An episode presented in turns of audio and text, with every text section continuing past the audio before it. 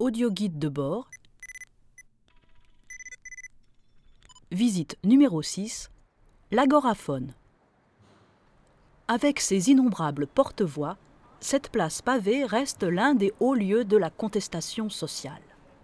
Chaque année, une foule de manifestants s'y presse. Par milliers, ils viennent crier leurs revendications dans ces imposants mégaphones fixés au sol par des barres métalliques.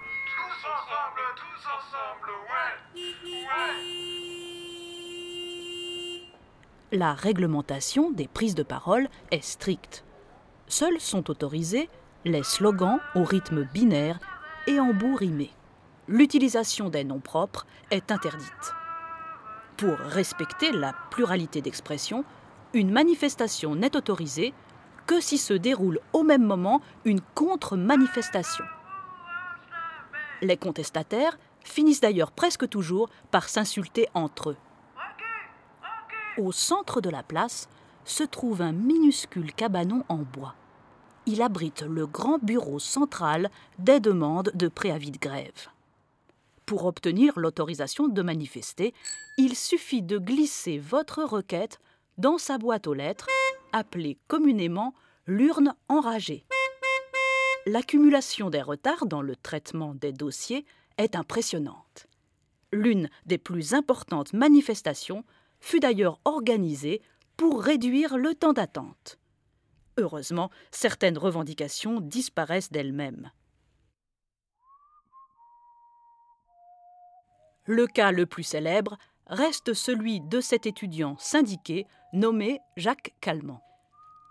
Un mégaphone lui fut enfin attribué alors qu'il venait de prendre sa retraite.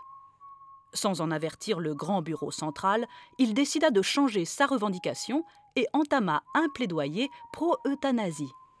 Il fut aussitôt sanctionné et disparut dans l'une des nombreuses trappes d'évacuation qui parsèment la place. Mais cette mesure reste exceptionnelle. La cacophonie des voix superposées rend généralement inaudible toute revendication.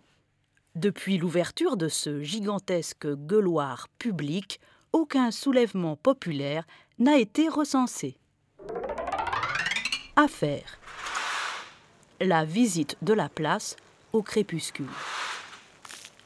L'agoraphone n'est jamais vide. Il existe un service minimum des grèves qui fonctionne 24 heures sur 24. Pour ne pas gêner le voisinage, les voix de l'opposition sont alors feutrées. Entre 22h et 6h du matin, chaque mégaphone est équipé d'une sourdine. Ces bruissements incessants plongent la place dans une atmosphère onirique faite de murmures et de rumeurs qui attirent les oiseaux nocturnes. Les mégaphones deviennent alors de confortables perchoirs. Audioguide de bord par Marie-André de Saint-André. arteradio.com